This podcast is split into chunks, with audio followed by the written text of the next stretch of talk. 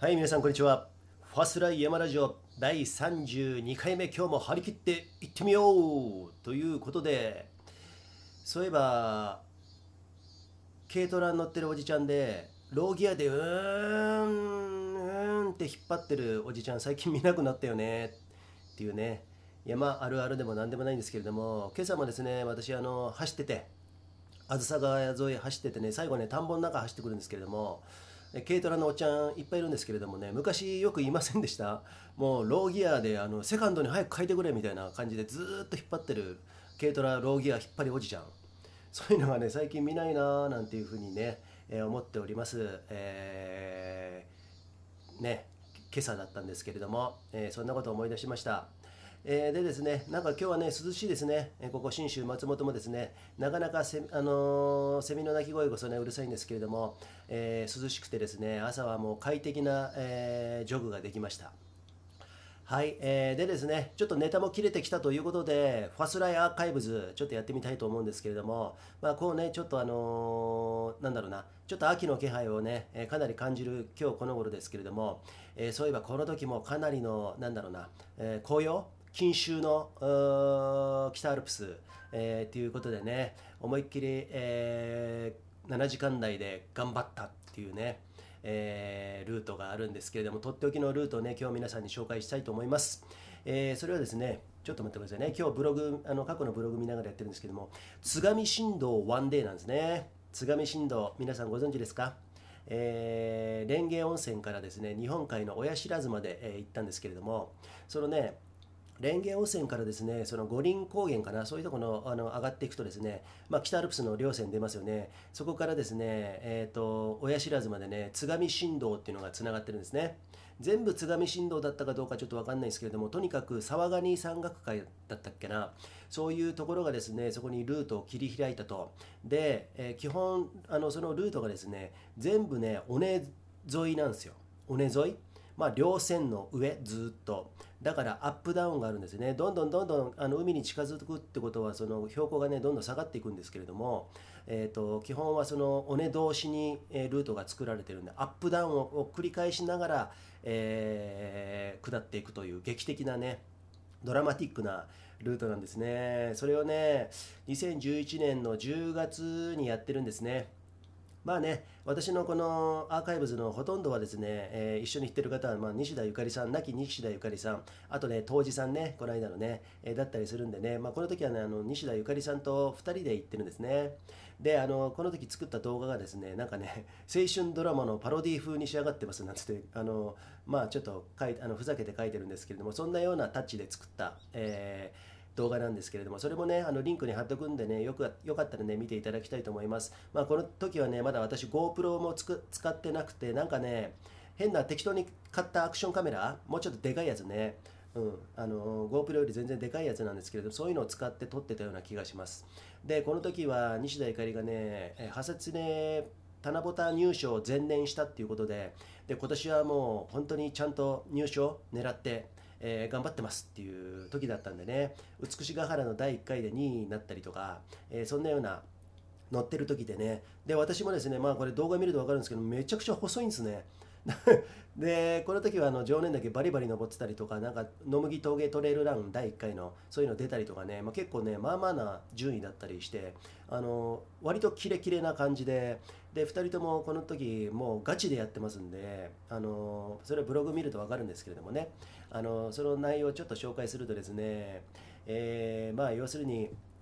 この時はねあの大糸線のね中土だと思うんですよ。中土、うん、そこに車ふたあの2台の車で集合してでそこに1台デポしてそこからもう1台で蓮華温泉に向かったと思うんですね。で蓮華温泉の駐車場に1台デポと。でそれを最後電車で中土の駅に帰ってきてそのデポした車で蓮華温泉に取りに行くと、えーそういうね工程あの段取りだったと思うんですけれども。で蓮華温泉から実際ね出発して津上えー旭旭岳分岐。あ旭岳ね北アルプスのねあの山ですけれどもそこはね旭岳ポンと登ってまた帰ってくることもできるんですけれどもこの時は旭岳は登らずにですねそのまま、えー津上新道を目指したと、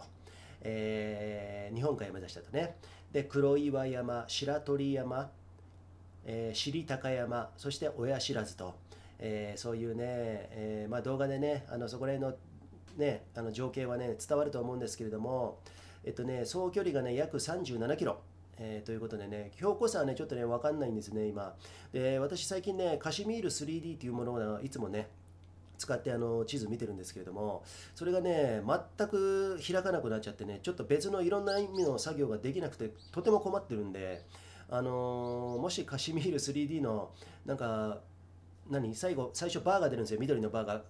出て100%までいくと、あのー、ソフトが展開されるんだけどそれがね70%ぐらいで緑のバーがずっと止まっててですねそこから全然ソフトウェアが展開されないとそんな状況になっててね。早く解決したいんですけれどもね、これアンインストールするとまたちょっと違うことになるなんて言われてるんでね、ちょっと悩んでるとこなんですけれどもね、もし知ってたら教えていただきたいと思います。えー、ということでね、標高差はわかんないんですけれども、まあ大体総距離約37キロ。で、この時ね、本当にね、あのガチで行ってますんで、まあ、7時間台ということでね、もちろん早い人はもう、それこそもう6時間とか、そのぐらいで行っちゃうんじゃないですかね。うん。で早いのか遅いのかわからないけれども予想タイムより3時間ぐらい早く到達ということでね行きました。でもうとにかくねその北アルプスの稜線、えー、出てからはですねあもう本当にあのー、錦秋ですよね。錦もうあの紅葉真っ盛りという感じでねそこをねずっと尾根沿いに詰めていきましたね。はい。でまあ途中はねほとんど覚えてません。覚えてないんですけれどもなんか蛇がいたりねなんかうんなんだろうな。うん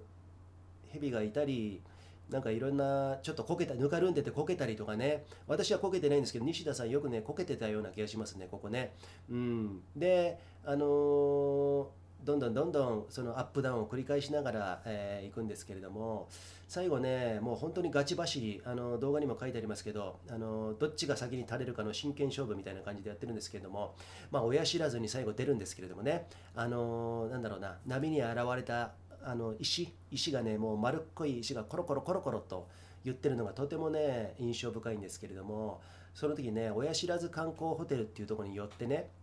そこですいませんなんつってビール売ってますか？なんつってね。ビールをあの缶ビールあの売ってもらってそれを片手にねあの親知らずの海岸の方に降りていって、えー、最後ねあの海に到達したと、えー、そんなような思い出ですね。うん。とても思い出深い、うん、でそこから今度ビール飲んだ後ねあの親知らずの駅だっけな。そこまでね海岸沿いをですねあの走らなきゃいけないんですよ。でそれがまたねまたなんつうのかな相変わらずというかその時刻表を見てあ結構もうギリギリかもしれないっていうことでね割と真剣に走らされた記憶がありますね。でですね私あのその時もう全くパーフェクトにこけずもこけもせずにですねパーフェクトな、えー、参考だったんですけれども、えーと、その歩道を歩いてる時にね雑草雑草があの輪っかになってる雑草あるじゃないですか。あのなんだろうあのそこに足入れたら必ずこけるやつ。あれにめちゃあの見事にやられましてですねあの大転倒してですね えー、すりむいたと、えー、そんなね記憶がありますよね。で最後電車に乗ってそのまま北陸新線だったっけな？北陸本線か。で親知らず駅から、えー、行って、えーと、途中で大糸線に乗り換えて、えー、中土多分中土の駅だと思うんですけれどもねそこに戻ってきたと、え、いうことですね。はい。ということでそうですね、まあ、ブログ見ててもね、今回の僕の使命は後ろから常にプレッシャーを与えることと決めていたけど、